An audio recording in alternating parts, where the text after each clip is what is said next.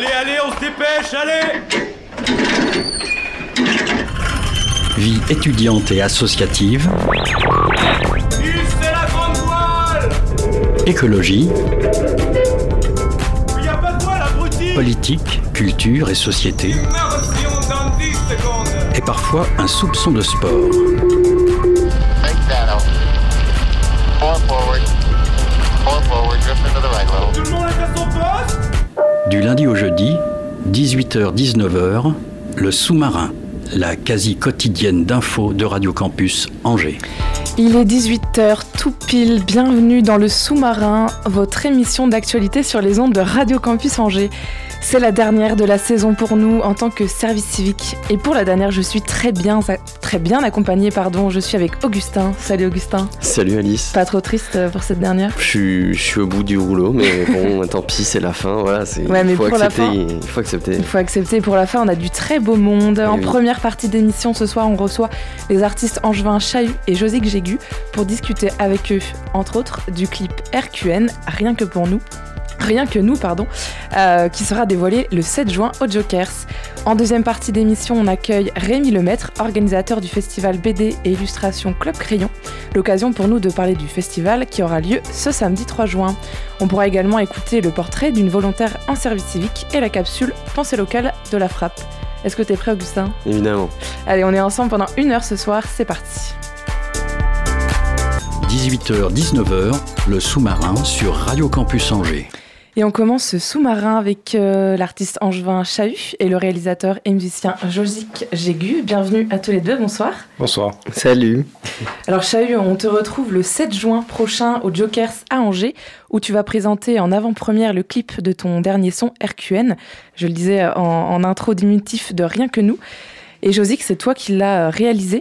Euh, Est-ce que Chahut, tu peux nous, nous parler un petit peu de ce son euh, avant qu'on parle du clip, euh, s'il te plaît Euh, c'est un morceau avec une thématique assez simple. Ça parle d'un amour euh, déçu et passé.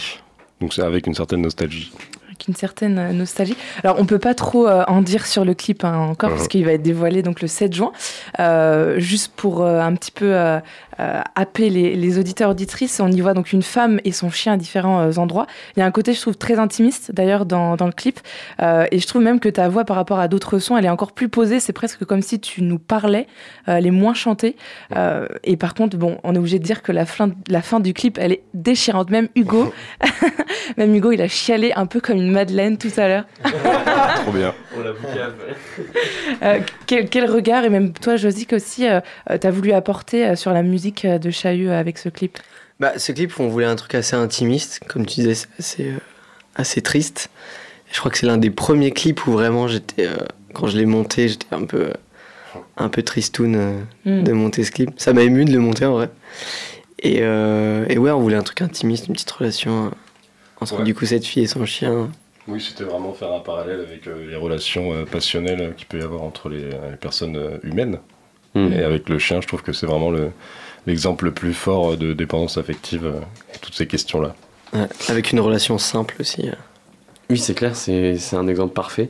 Euh, donc pour Abel, donc ce clip il va être donc RQN, il va être révélé le 7 juin au Jokers. C'est c'est pas commun de dévoiler un clip euh, dans un bar, même si là bon c'est un bar euh, connu pour euh, pour présenter des artistes et, et des concerts, etc. Pourquoi t'as choisi cette manière de le montrer au public pour la première fois avant de le mettre sur YouTube comme tout le monde Euh, bah, j'avais envie de le voir en grand, et puis je me suis dit aussi que si les gens, euh, si les gens ils, euh, ils sont un peu tristes après, ils peuvent boire des coups directement, quoi. Il y a pas Oui, besoin c'est vrai. c'est très rapide. Et euh, non, non, je trouvais ça. Enfin, Josique euh, était, était chaud aussi, et euh, en fait, on voulait, euh, on voulait le voir en grand parce qu'on était vraiment content, tout simplement. Ouais. Et je- Excuse-moi, justement, Josique, toi aussi, c'est la première fois que l'un de tes clips va être euh, révélé de cette manière euh. Euh, un clip que j'ai réalisé, je crois que ouais. Puis là, vu qu'il y avait vachement un côté cinématographique euh, sur ce clip-là, on s'est dit que vas-y, on va se faire un petit kiff, on va se le projeter. euh. Oui, ça passe bien sur écran géant. euh, Mhm. Euh, c'est c'est pas la première fois que vous travaillez ensemble. Euh, donc, Josique, tu as déjà réalisé les clips de Gros Blouson, DMB et Mon Vieux.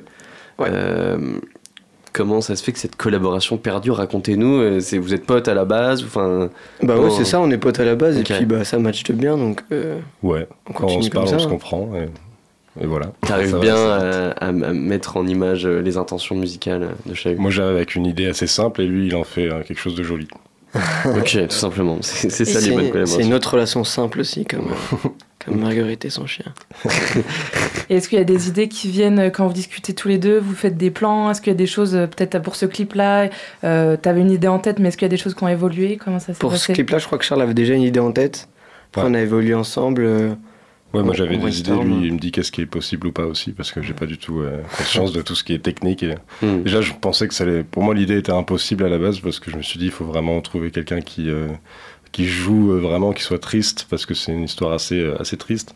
Hmm. Et euh, je pensais pas forcément avoir les moyens de, de, de mettre ça en, en scène et en vidéo. Et euh, il m'a dit, bah si, du coup, on l'a fait.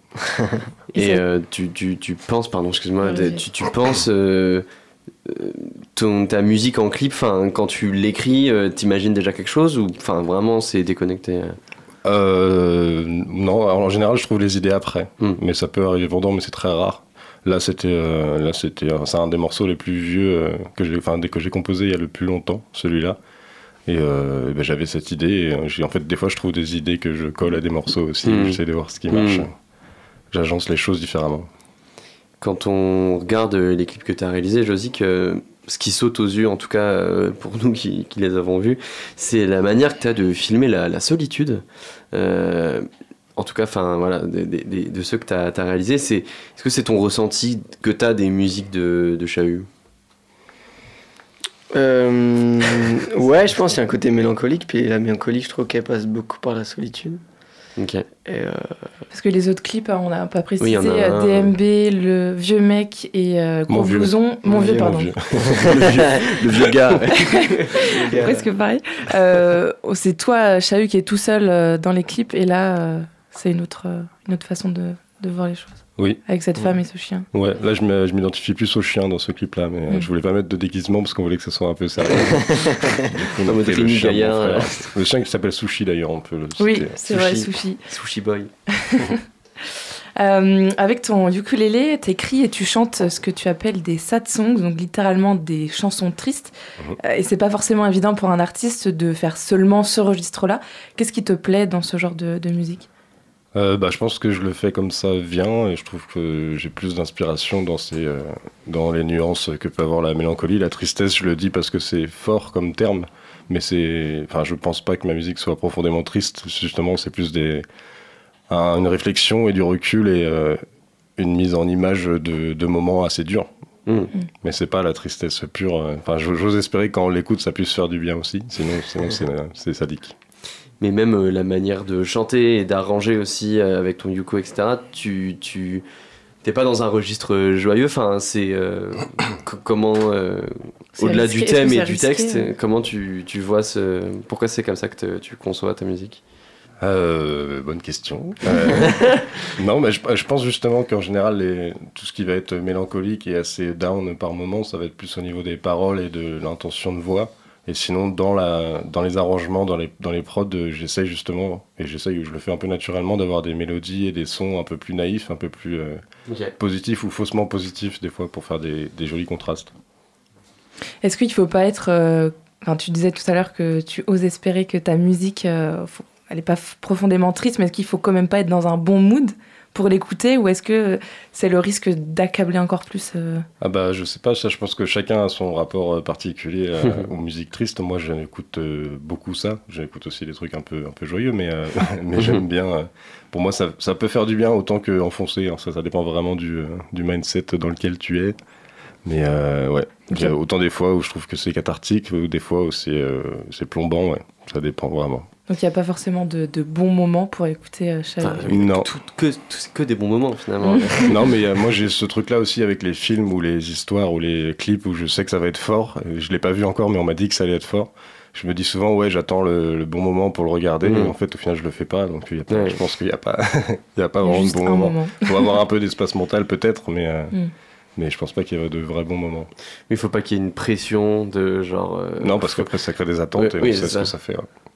J'ai l'impression que, enfin, depuis quelques années dans la musique, il y a une vraie acceptation de la tristesse. En tout cas, euh, tu- je sais pas, avec euh, la Lofi qui est revenue. Enfin, bon, c'est pas, tu fais pas du rap, mais même dans le rap, il y a un truc qui est vraiment revenu de, de euh, parler de nos émotions, parler de love, etc. Qui était un peu moins le cas avant, où ça parlait plus de, de biais et de meufs. Euh, quel regard t'as là-dessus? Est-ce que ça t'inspire un peu ou pas vraiment Pas Sur la musique rap Non, pas forcément rap, mais sur ce retour en fait aux émotions un peu au premier plan. euh. Euh, je sais Et pas si je l'ai fait en fonction de ce que j'ai entendu. Je pense que je l'ai fait comme, euh, comme, ça, comme ça vient, comme je disais, mais, euh, mais j'écoute beaucoup les chanteurs actuels et les rappeurs actuels aussi. Et effectivement, ça me, ça me plaît bien justement de voir toutes les manières différentes. Parce qu'on si on creuse un peu, on se rend bien compte qu'on raconte tous la même chose. quoi. C'est c'est vraiment juste les manières de dire et les angles de vue qui changent. Et je trouve ça assez fou de voir qu'on fait encore des chansons d'amour alors que c'est quand même euh, les premiers trucs qui ont été faits, je pense, en chanson. ouais. C'est Après clair- le chant grégorien, évidemment. c'est clair que si on enlève les chansons d'amour, qu'est-ce qui reste dans la musique euh, Oui. Les chansons de rupture, et si on enlève les chansons de rupture. Ah, c'est aussi des chansons d'amour pour Ouais. moi. Ouais, oui, c'est ça rentre dedans. Et alors justement, d'où viennent euh, tes inspi pour, euh, pour tes textes? Euh, bah, je pense que ça parle de, je parle principal- principalement de moi et j'essaie de, de, le, de l'élargir et, et ça m'aide justement à prendre du recul sur des choses qui, que je peux ressentir. Mais oui, l'inspiration, c'est, c'est clairement des choses que j'ai pu vivre. Comme souvent. Oui. Et, et Josie, est-ce que toi, tu as l'habitude d'écouter ce genre de son ou c'est un peu nouveau pour toi? Ah, moi, j'écoute beaucoup de choses. Et euh, ouais, des, des chansons folk euh, un peu tristes, j'aime bien, ouais, Mm. carrément. Euh, donc, tu as sorti ton dernier EP fini euh, le 14 avril dernier, euh, Chahut, Oui. avec six morceaux, donc, euh, dont celui qui, qui est clippé. Est-ce que tu as prévu de le défendre sur scène cet été? Euh, j'ai pas encore beaucoup de dates, mais, euh, mais euh, moi je suis chaud, ouais, évidemment. Mm. J'aime bien faire ça. Donc là, j'ai joué en Normandie le week-end dernier, c'était hyper cool. Et, et en fait, je joue mon premier EP, je joue le deuxième, je joue celui-là aussi, et je joue même des morceaux qu'il y aura dans la suite, qui sera potentiellement un album, mais Ok. c'est en cours. J'allais te demander les projets. euh, Ouais, là, je bosse sur un album, j'ai beaucoup de morceaux, et, euh, et je bosse avec euh, Romain Noël, qui est dans le groupe euh, Joanne aux Joanne aussi d'ailleurs. Et on met les mains dedans. les- on les- Moi, je les, avais, je les avais déjà composés en pré-maquette et en fait, euh, ensemble, on fait en sorte que ça soit encore mieux et c'est assez cool. Et je pense que ça va être euh, bien, j'espère. Et c'est comment tu, tu vois la scène? Comment tu t'a- t'arranges tes musiques pour la scène? Parce que c'est je pense que c'est quand même un enjeu quand c'est des rythmes lents et euh, des, des- des- pas euh, des gros turn-up, tu vois, Ouais. de, de, de faire ça sur scène et faire vibrer les gens, c'est un vrai enjeu. Comment tu t'y prends Enfin, comment tu Ah, c'est pas évident. Moi, à choisir, vraiment, je préfère euh, faire des chansons dans ma chambre. Vraiment, à chaque, chaque début de concert, je me dis qu'est-ce que je m'inflige? Et en Ouais. fait, je sais que je le fais pour me, me dépasser, certainement. Et pour, euh, et pour euh, ouais, me, me- me- me donner des coups de pied aux fesses, quoi. Hmm. Mais euh, bah, comment je l'appréhende, je sais pas trop. J'essaye de rester euh, le plus euh, honnête possible. Je danse pas partout parce que c'est pas, c'est pas qui je suis. Mais je fais, euh, mais j'ai fait des petites blagues euh, entre Ok. les morceaux.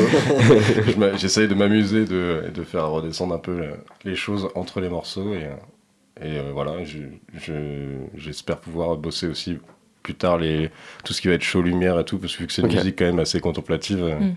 Je pense qu'il n'y a pas besoin que je prenne des, des choristes et des danseurs.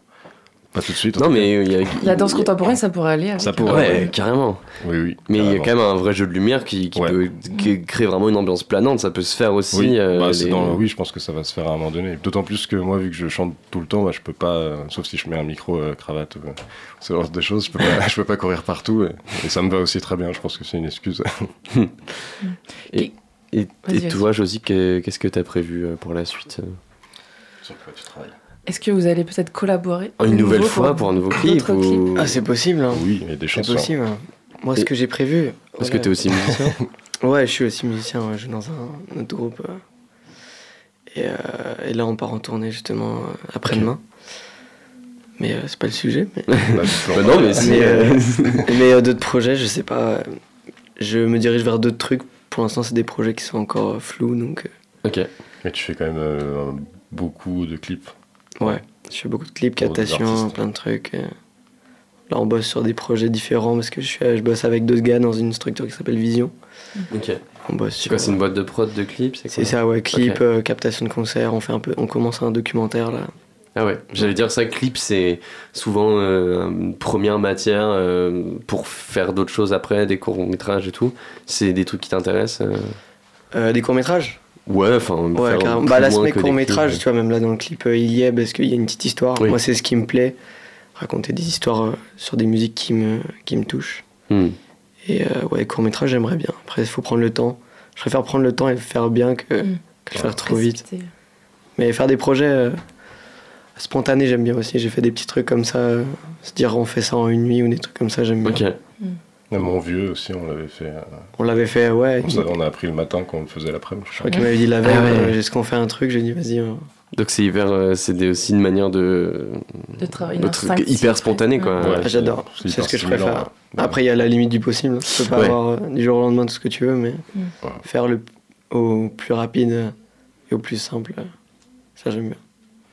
Ch- Chahut, je me demandais, euh, quand, quand je t'écoutais parler, euh, qu'est-ce qui a fait que tu as démarré la musique? Voilà. Euh, ça fait longtemps. ça. La première musique, raconte-nous. ouais. Parce qu'avant, tu étais dans un groupe, c'est ça hein? Oui, j'avais un groupe qui s'appelait Dogs for Friends avant. Et, euh, et bah, le, le- le- Enfin, moi, j'ai commencé la musique en me disant je veux un groupe absolument. Aujourd'hui, la vie en a décidé autrement, mais, mais c'est pas fini encore. Et, euh, et bah, la toute première fois que j'ai voulu faire de la musique, c'est quand mes parents m'ont emmené au festival Paris-Bamako quand j'avais 8 ans, je crois. Ok. Et, euh, et ma mère bossait, je sais plus trop ce qu'elle faisait, mais elle était devant. J'ai pu aller dans les backstage et tout, et en fait, euh, bah, je je comprenais pas que ce que les gens faisaient là-bas, c'était un travail, et, et j'ai trouvé ça assez fou. Je fais, bah, je veux faire ça aussi. hein. et voilà. Donc en fait, euh, même si ça te fait peur, en fait, ton premier rapport à la musique, c'est la scène, parce que c'est le backstage derrière, c'est euh, l'orga. Moi, je sais pas si c'est la scène, mais moi j'ai vraiment vu le moment où ils sont pas sur scène, ils sont de- Ah oui, oui, en train de des... quoi. en train de. Peut-être, j'avais 8 ans donc j'avais pas conscience de tout ça, mais, mais ça avait l'air d'être vraiment sympa. Voilà. Et bah, merci beaucoup, Ah oui. tous les deux. Euh, Josique et Chahut, on te retrouve donc, enfin, on vous retrouve, vous serez euh, tous les deux présents euh, au Shabada et en live aussi au Jokers pour aussi dévoiler le clip RQN. Et euh, attention, vous allez sortir les mouchoirs.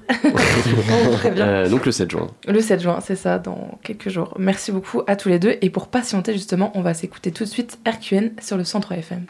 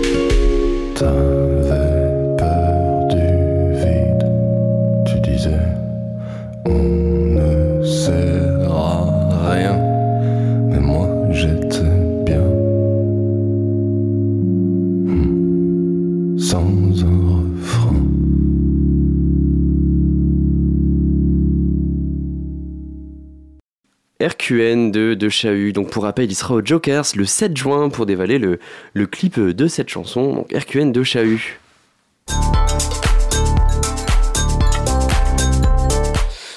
maintenant écouter une capsule pensée locale de la FRAP, la Fédération des radios associatives en Pays de la Loire. On s'intéresse cette semaine à l'entraide en milieu agricole et plus particulièrement à la Fédération des CUMA en Pays de la Loire. Alors qu'est-ce que c'est les CUMA Une CUMA, c'est une coopérative qui met à disposition du matériel agricole et des salariés pour ses adhérents. Michel Boutreux de RPS, RPSFM et elle est à la rencontre d'Alexis Cochereau, membre actif de la fédération. On écoute ça tout de suite. Pensée locale, un enjeu de société.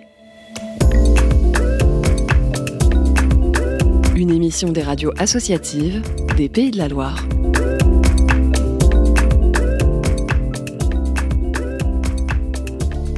Un sujet réalisé dans le cadre du dernier rendez-vous végétal village, sixième édition, qui s'est déroulé euh, sur les terres de Noyant Village. Et j'ai à côté de moi monsieur Alexis euh, Cochereau, qui œuvre au sein d'une association, l'Union des CUMA Pays de Loire. Pour nos auditeurs, peut-être rappeler ce qu'est une CUMA. Donc une CUMA, ça signifie coopération d'utilisation du matériel agricole. Donc ce sont en fait des agriculteurs qui euh, mutualisent euh, leurs moyens pour acheter en commun du matériel. C'est une association, il faut être au moins 4 personnes dans le membre du bureau, c'est-à-dire qu'il faut un président, un vice-président, un trésorier, un secrétaire. C'est pour ça qu'il faut au moins entre 4 personnes pour pouvoir monter une CUMA. Euh, L'intérêt d'une CUMA, c'est que les coûts des matériels euh, on- sont assez élevés. Certains matériels, on n'utilise que quelques semaines par an et qu'on peut euh, mutualiser donc le coût d'achat et ses coûts d'utilisation. Mais c'est début des années 1900 où les premières CUMA ont existé.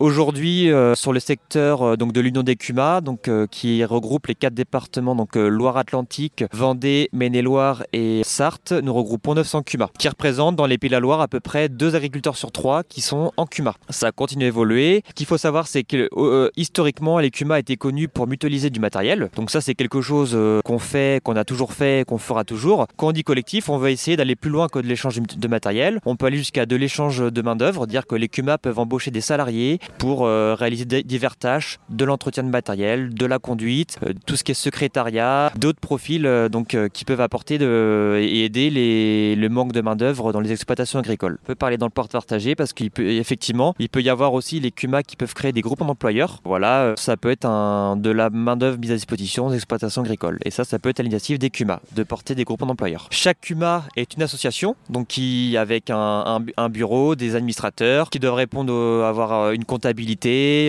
faire des assemblées générales, des conseils d'administration. Et donc nous, à la fédération, les CUMA adhèrent à notre fédération et en échange, euh, on a un appui juridique, on a du conseil machinisme, ils ont accès à nos prestations. Donc on a des personnes qui sont là pour euh, les aider dans l'emploi. Donc on a des animateurs emploi, euh, des personnes comme des, juristes qui sont là pour les épauler juridiquement, parce que dans des dans des dans des CUMA, ça reste du collectif. hein. Il y a des statuts, des règlements intérieurs, il y a des choses à, à voir. On a des personnes effectivement qui font aussi tout ce qui est les bulletins de paye des salariés, et puis des personnes comme comme moi. Mon métier aujourd'hui, c'est de conseiller les CUMA sur euh, que- quelle machine prendre, sur des conseils sur des machines, et puis les aider à monter, euh, voir si économiquement c'est viable. Les gros tracteurs sont des outils qui coûtent très cher. La plupart du temps, un agriculteur a besoin d'une machine forte puissance que pour quelques heures ou quelques hectares par an. Et dire que le, reste du temps, il peut utiliser un gros tracteur pour utiliser, pour, euh, utiliser des outils qui nécessitent pas forcément une forte puissance. Et du coup, voilà, qui dit tracteur de forte puissance, dit tracteur qui consomme plus et qui peut potentiellement user plus rapidement l'outil qui est attelé derrière. Mais ce qu'il faut pas oublier, c'est que les CUMA doivent répondre à tout type d'exploitation. Donc c'est pour ça que même l'adhérent qui a une petite exploitation, euh, très peu d'hectares, euh, a sa place en Même pour des, des tracteurs de 70 chevaux, pour des, des outils qui sont euh, peu larges. Donc là, tout, tout agriculteur peut y trouver sa place. On n'est pas dans la recherche et développement, donc euh, on n'a pas de, on- on n'est pas un laboratoire qui faisons des tests, qui testons des choses. Par contre, on est là pour investir peut-être dans du matériel. Euh, on, on a un, un banc d'essai tracteur qui permet de pouvoir que chaque agriculteur puisse passer son tracteur. Et d'ailleurs, on peut les conseiller sur des plages d'optimisation euh, de régime moteur pour savoir à quel régime moteur euh, l'agriculteur doit travailler pour faire des économies de carburant. Euh, On a beaucoup de bâtiments euh, de CUMA qui existent et euh, de plus en plus, on les incite à équiper leurs bâtiments de, de photovoltaïque, ça c'est sûr. Euh, sur l'énergie, ça s'arrête là. C'est notre levier premier, c'est de diminuer, de, gérer les charges de d'exploitation pour faire diminuer les charges. Par le moins d'énergie, mais vraiment de charges d'exploitation, qui sont quand même un, poste très important dans les exploitations agricoles. Et ben, on peut rêver demain tracteur à l'hydrogène. hein, pourquoi pas? Il y a déjà des tracteurs qui travaillent avec de- des huiles végétales. Donc voilà, nous on est, on est équipés du- de, de presses à huile qui peuvent euh, voilà, euh, faire de l'huile végétale pour faire fonctionner les, les métals agricoles. Donc euh, demain, c'est possible de faire, euh, ou même des tracteurs autonomes avec euh, des, des batteries euh, solaires, ça, ça, ça peut arriver, oui, oui. Donc le siège social de l'Union des Cuma est basé à Angers. Euh, on a un site internet avec toutes nos coordonnées, vous pouvez nous joindre euh, sans, sans problème. Michel Boutreux, RPSFM. C'était Pensée locale, un enjeu de société.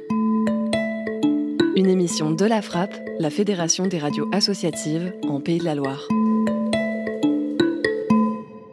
On peut retrouver euh, toutes ces capsules sur euh, www.lafrappe.fr. Et on continue tout de suite cette émission avec un nouveau portrait de volontaire en service civique. Ce soir, on écoute Alix en volontariat à la Ligue des droits de l'homme à Angers.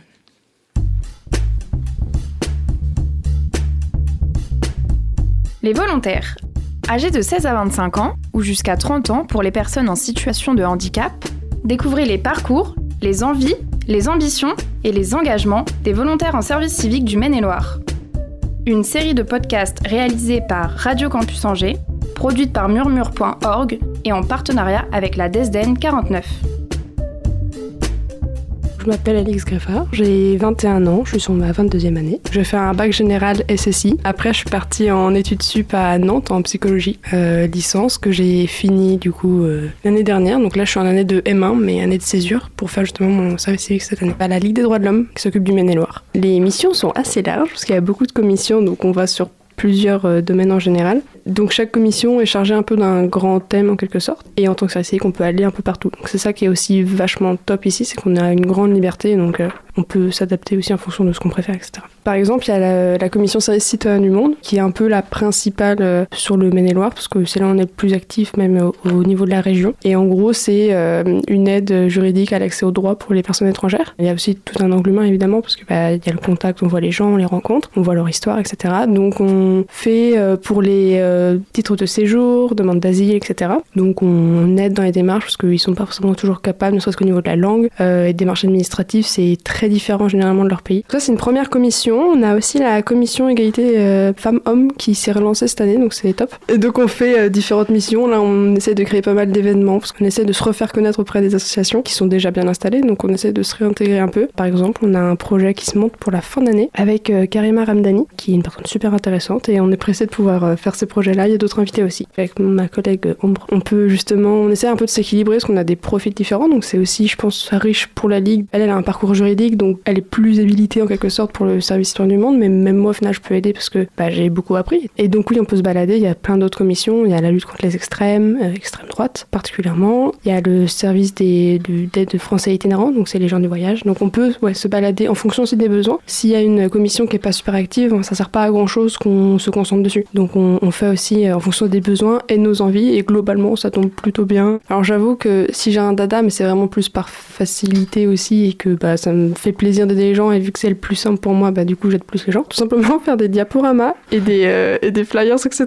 Genre, c'est con, mais genre un peu la partie com, que je suis pas du tout habituée à faire ça, mais je trouve ça un peu fun parce qu'il n'y a pas des grandes exigences clairement, donc c'est pas très compliqué. Mais euh, moi ça me plaît, il y a des images, il y a du... un peu de créativité, ça me plaît. Donc c'est fun, donc je peux, faire ça régulièrement en fonction de- des événements et des besoins. On fait aussi tout un tas d'autres choses qui sont euh, intéressantes. Et j'apprends d'autant plus avec d'autres missions, je pense, qu'avec celle-là, mais celle-là me plaît parce que je suis à l'aise dedans. J'ai fait la demande de master, j'ai pas eu ce que je voulais. Donc je me suis dit, j'ai pas vraiment envie de faire une année qui me plaît pas. C'était pas trop. euh, je n'ai pas le- la motivation nécessaire pour faire une année entière de master qui me déplaît. Donc euh, j'ai cherché d'autres options. Euh, donc l'année de césure est venue assez rapidement. Et donc qu'est-ce qu'on peut faire dans l'année de césure? Il y a stage, il y a voyage. J'avais déjà fait une mobilité, donc j'étais en mode, bon, j'en reviens juste peut-être faire autre chose. Donc, euh, service civique. Donc, j'ai cherché sur le, sur le site. Et donc, j'ai trouvé, je cherchais plutôt dans le social humanitaire. Et dans la région, c'est euh, la Ligue des droits de l'homme d'Angers qui est tombée. Donc, j'ai regardé, ça m'a plu ce qu'ils faisaient. J'aime bien euh, l'idée générale. Donc, je me suis dit, bon, bah. Et les missions aussi, enfin, qui étaient marquées dessus, j'étais en mode, ah, top. Les gens sont tellement sympas, donc à la Ligue, mais dans tout le bâtiment, et même juste la région, genre, la boulangère, elle est sympa là-bas. Genre, c'est un truc de dingue, mais tous les gens sont cool. Et donc, ouais, je pense que les, les rencontres ont été super sympas. Et en termes de développement personnel aussi, pas mal boosté cette année pour d'autres raisons, mais c'était quand même plutôt cool.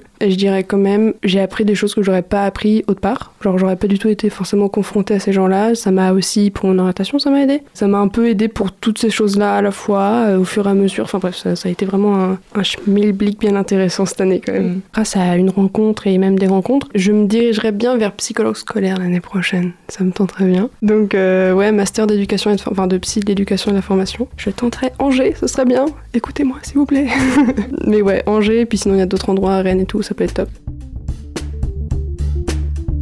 Un portrait réalisé par Radio Campus Angers en partenariat avec la DESDEN 49. À retrouver sur murmure.org, le guide sonore des territoires. Et à retrouver évidemment sur toutes les plateformes de, de podcast, de streaming, euh, n'importe laquelle que vous utilisez, vous pouvez taper les portraits et vous les retrouvez tous. Euh, chers auditeurs, dans quelques instants, on va pouvoir euh, discuter avec euh, le- le- l'organisateur euh, du festival euh, Club Crayon, mais avant, on va euh, se laisser pour quelques minutes avec la voix de James Blake.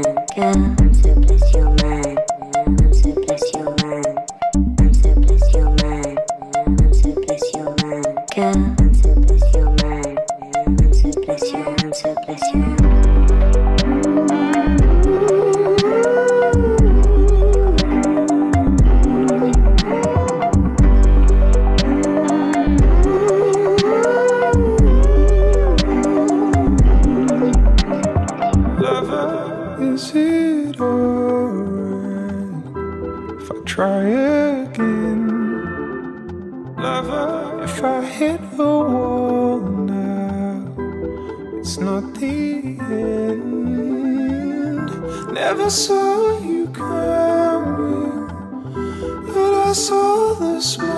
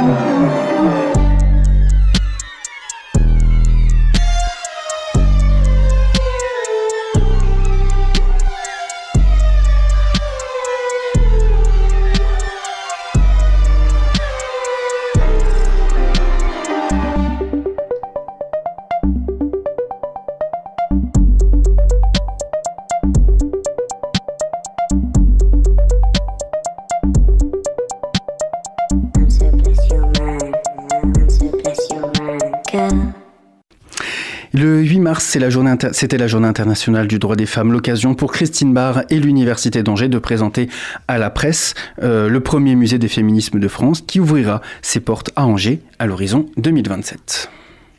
Vous êtes euh, enseignante-chercheuse à l'Université d'Angers en histoire contemporaine et également euh, co-présidente de l'AFEMUSE, l'association pour la préfiguration du musée des féminismes. Aujourd'hui, à l'occasion du 8 mars, c'était une présentation justement de ce projet euh, du musée des féminismes au sein même euh, de la bibliothèque universitaire euh, de l'université d'Angers. Ce sera également le lieu qui va accueillir ce musée. Quel est l'intérêt que ce soit au sein de l'université d'Angers et plus particulièrement au sein de la bibliothèque universitaire? Alors c'est la bibliothèque universitaire de Belleveille, hein, je précise. Euh, et l'intérêt, c'est que euh, c'est déjà le lieu qui accueille le Centre des archives du féminisme. Et c'est donc la directrice de la bibliothèque universitaire de Belleveille qui porte le projet de musée pour euh, l'université d'Angers. Et moi, j'anime, je, contribue à l'animation d'une association qui va aider l'université d'Angers à réaliser ce musée qui verra le jour donc dans la bibliothèque en 2027 à l'issue de travaux de rénovation. C'est un des éléments déclencheurs du projet, c'est que la, BU de Belleveille euh, est en cours de rénovation, qu'un espace était déjà prévu pour valoriser les, archives du féminisme, et que là, on apporte un projet plus ambitieux de, création bah, du premier musée d'histoire des femmes, alors orienté féminisme euh, en France. Justement, c'est le musée des féminismes. Le pluriel est important. Oui, on n'y est peut-être pas encore tellement habitué au pluriel, mais il y a des féminismes dans l'histoire euh, qui ont considérablement changé au cours du temps. Et puis aujourd'hui même, euh, comme dans le passé, il y a différentes formes de féminisme, différents courants, euh, différents enjeux de lutte. Le droit à disposer de son corps ou le, le- les droits civiques, le droit à l'éducation, ce qui concerne le sport également. Enfin, les, les domaines sont très nombreux et les féministes ne sont pas toujours d'accord entre elles et entre eux. Donc euh, le pluriel est important. À Angers, c'est euh, le plus gros fonds d'archives du féminisme de, de France. Euh, Est-ce que ce musée, c'est l'occasion aussi de mettre en valeur ce qui existe déjà ou bien l'idée, c'est d'amener aussi des œuvres qui viennent de l'extérieur? Alors on va avoir les deux, on va valoriser les 80 fonds d'archives de militantes et d'associations féministes qu'on a déjà à Angers. On en a 4 ou 5 de plus chaque année. Donc euh, au moment de la création du musée, on aura une centaine de, fonds d'archives féministes. Mais pour réaliser des expositions, on va faire venir d'autres structures d'ailleurs, euh, d'autres musées, de bibliothèques, euh, des, des œuvres des documents qu'on aura besoin de- d'exposer. Et puis, on a aussi l'ambition de collecte, parce qu'on envisage un musée avec une participation de, de- de- de di- diverses personnes intéressées, des collectes de photos sur les collages féministes, euh, des collectes de, badges ou de t-shirts ou de banderoles, euh, des objets, puisque dans un musée, on montre des objets authentiques. Euh, donc, ça nous paraît très important aussi qu'on documente mieux le féminisme contemporain, enfin disons des 25 dernières années, qu'on appelle le féminisme de la troisième vague. Et là, ça demande la participation de, bah, de beaucoup de monde en fait, hein, de personnes par exemple qui aiment prendre des photos et qui vont nous envoyer une photo de, des collages féministes dans telle ou telle ville de, France. Euh, voilà, avec Tout ce qui existe sur les réseaux sociaux fait partie de, de- cet outil pour documenter cette histoire du féminisme, de cette troisième vague du féminisme? Ouais, c'est une bonne question parce que le- une des caractéristiques du féminisme de la troisième vague, c'est qu'il est aussi numérique, fortement numérique, nativement numérique. Donc, comment exposer dans un musée euh, des productions euh, numériques? Euh, On va devoir réfléchir euh, sur le sujet. Ceci étant dit, vous avez participé à l'organisation de l'exposition parisienne citoyenne au musée Carnavalet à Paris, exposition dans laquelle on pouvait voir des œuvres numériques, puisqu'il y avait déjà des extraits de films, il y avait euh, déjà des documents numériques qui, étaient, qui existaient. C'est encore différent là? Alors, des euh, numériques, euh, pas, pas tout à fait. Enfin, c'est des films, des vidéos qu'on a pu montrer. euh, des... On a travaillé avec l'INA aussi. On aura certainement pour le musée des féminismes un partenariat avec euh, l'INA, donc les archives de la télévision. Mais euh, par numérique, j'entendais euh, les réseaux sociaux, les sites internet. Comment on montre ça dans un musée Il faudra réfléchir. De toute façon, on va être aidé par une scénographe professionnelle. Justement, comment mettre en valeur, puisque vous, vous êtes euh, historienne, enseignante-chercheuse, euh, comment euh, mettre en valeur et penser une exposition? Je suppose que c'est évidemment complètement différent que votre travail d'historienne. Bah oui et non. je trouve qu'on est plutôt bien placé quand on aime transmettre ses recherches, euh, euh, plutôt bien placé pour euh, réfléchir à, la transmission dans le cadre d'un musée pour tous les publics, comment faire passer le plus simplement des choses compliquées, par exemple, faire les bons choix, et puis s'inspirer des acquis de la recherche et de la recherche la plus récente. Je pense notamment aux nombreuses étudiantes et étudiants en master et en thèse qui travaillent sur le féminisme. Il faut que ces recherches très récentes, elles aient un débouché dans, dans le musée. Ça, ça, me paraît très important. Donc euh, moi, j'ai toujours été euh, très favorable à la diffusion de la recherche euh, au, au, maximum dans les radios, dans, dans les médias. Je pense que la recherche n'appartient pas qu'au milieu académique et qu'il faut pouvoir s'adresser à toute la société. C'est toute la société qui nous finance avec les impôts. Et on doit à la société un retour euh, sur investissement, euh, même si euh, le cœur de notre métier, c'est quand même l'enseignement et la recherche dans les universités. Donc moi, je trouve ça génial d'avoir un, un musée. J'en rêvais depuis très très longtemps. Ça fait 20 ans que ce, que ce projet est sur les rails. Avant, donc il y a 20 ans, vous avez déjà eu une, idée d'un musée du féminisme aussi. D'où vient la, la, jeunesse de ce projet pour vous dans votre, dans votre imaginaire? Dans, dans ma tête, il y avait eu un peu en même temps la création de l'association Archives du féminisme pour qu'on puisse avoir un lieu où préserver les archives, parce que ça n'existait pas. La bibliothèque Marguerite Durand était saturée à Paris, et donc on voyait partir des fonds d'archives français à l'étranger, ou des archives disparaître, il n'y avait aucune dynamique collective. Donc euh, on a structuré ça, on a créé un nouveau lieu d'accueil à la BU de Belleveille, à Angers. Alors il y a eu des discussions, il y en a qui auraient préféré Paris, et bon. Bref, c'était à Angers que ça a été possible en tout cas, ce qui est génial pour moi en tant qu'angevine. et puis aussi parce que ça fonctionne très bien et que c'est dans l'intérêt collectif. Euh, voilà. Et, au moment où on a créé cette association, on a tout de suite pensé euh, transmission. Il n'y avait pas de lieu pour les archives, mais il n'y avait pas non plus de musée en France sur euh, l'histoire des femmes. Donc à l'époque, on pensait à un musée sur l'histoire des femmes en général toujours dans l'idée de transmettre les acquis de la recherche à tous les publics et d'une manière vivante, euh, avec des visites de classe, euh, euh, et puis en créant le contact direct avec des œuvres authentiques. C'est quand même ça l'émotion qu'on ressent dans les musées, parce que les livres, les conférences, c'est de la médiation, mais euh, quand on est directement face à l'archive ou face à un tableau, on ressent quelque chose d'assez fort. Et donc moi, je, rêvais de ça pour le féminisme. Donc on a, ça a été, j'ai travaillé un an complet sur le projet, mais avec un, en créant, il y avait un collectif, mais malheureusement, la ville de Paris, après avoir accepté le projet, euh, n'y a pas donné suite et sans explication. Donc c'est à, à, la suite de cet échec qu'on a rebondi avec la création de Muséa, un musée virtuel sur l'histoire des femmes et du genre, euh, euh, qui a été inauguré en 2004 et qui existe encore. C'est une production de l'Université d'Angers. Vous avez lancé un appel à participation, à financement, 21 000 euros qui ont été collectés pour une œuvre, Maria Vérone à la tribune. Ça a eu un écho dans la presse nationale, il y a eu une dépêche AFP, un article dans Le Monde, vous avez été contacté par différents médias. C'est important pour vous aussi d'acquérir ces, œuvres qui font que le, qui illustrent le fait que le féminisme existe depuis des siècles. Oui, alors là, c'est un tableau de 1910 qui montre un meeting pour le droit de vote des femmes à, Paris. Et euh, on a réalisé que c'était le, seul tableau, en fait. Représentant, enfin illustrant l'histoire du féminisme à cette époque, parce qu'on a des caricatures, ça beaucoup, des dessins, des photos, mais un tableau de facture classique par un peintre académique, euh, huile sur toile, on n'avait pas, c'est le seul. Euh, c'est le seul peintre euh, qui a eu l'idée de peindre un tableau dans sa carrière sur un meeting pour le droit de vote des femmes. Donc ça, ça me permet aussi de dire que euh, si on ne fait pas des efforts, on n'a pas beaucoup d'iconographie, on n'a pas beaucoup d'images sur l'histoire des féminismes. Il faut être très vigilant par rapport à ça.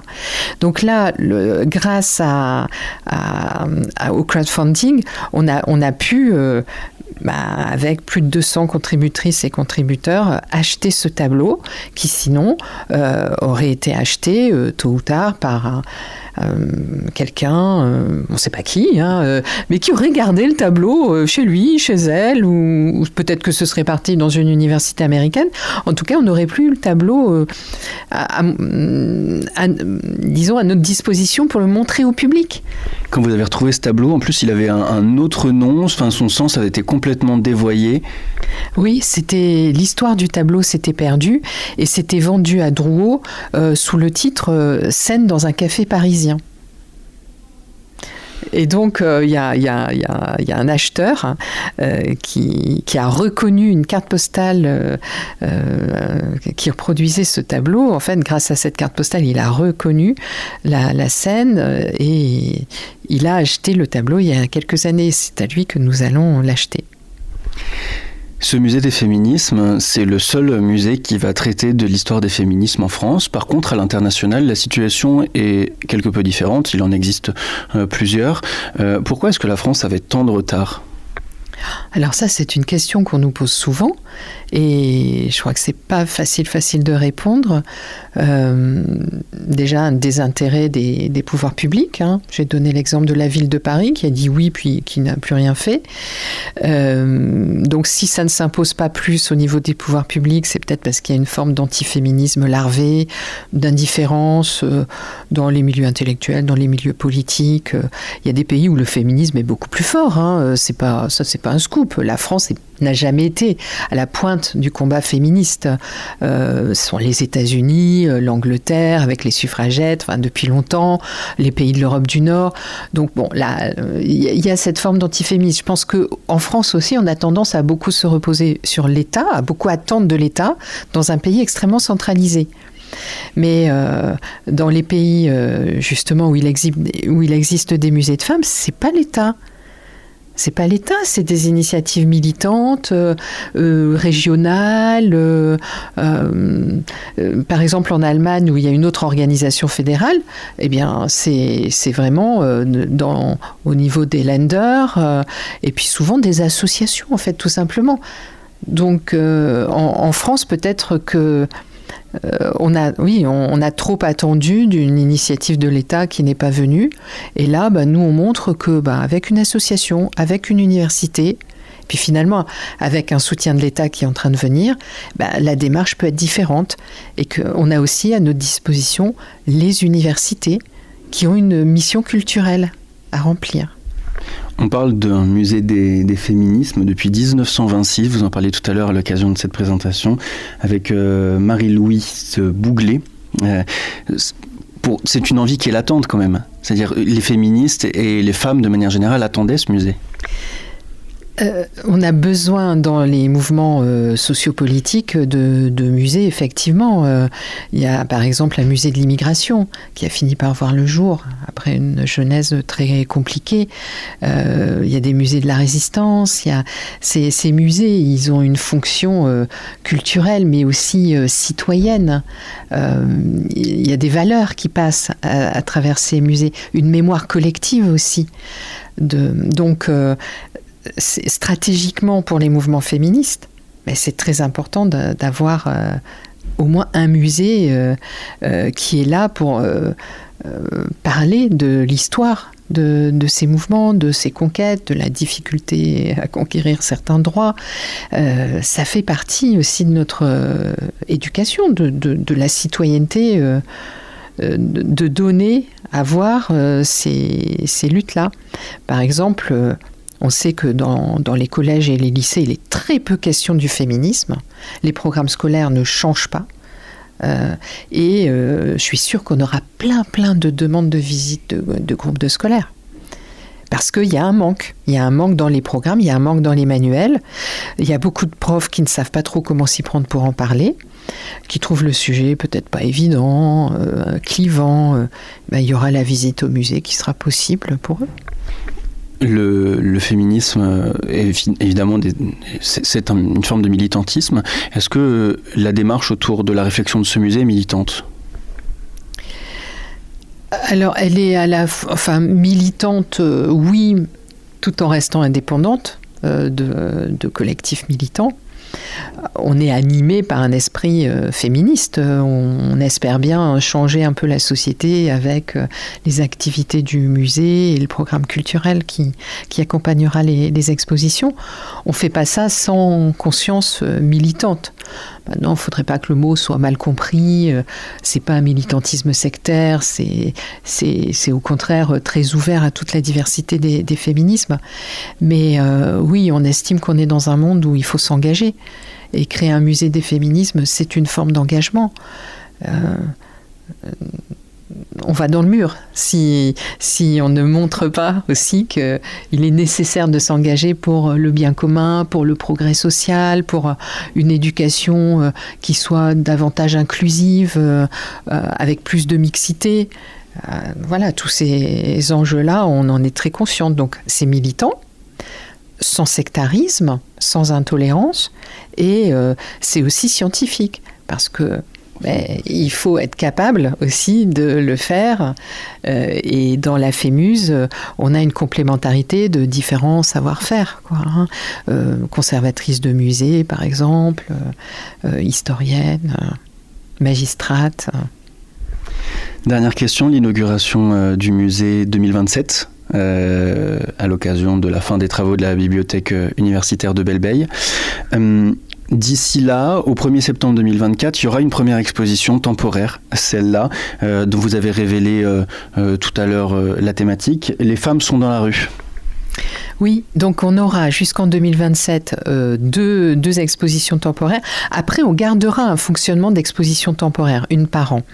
Donc la, la première expo, Les femmes so- sont dans la rue, sera réalisée par euh, Ludivine Bontini. Et ça nous a semblé être un thème assez large, euh, populaire, euh, les usages de la rue. En France, il y a beaucoup à dire.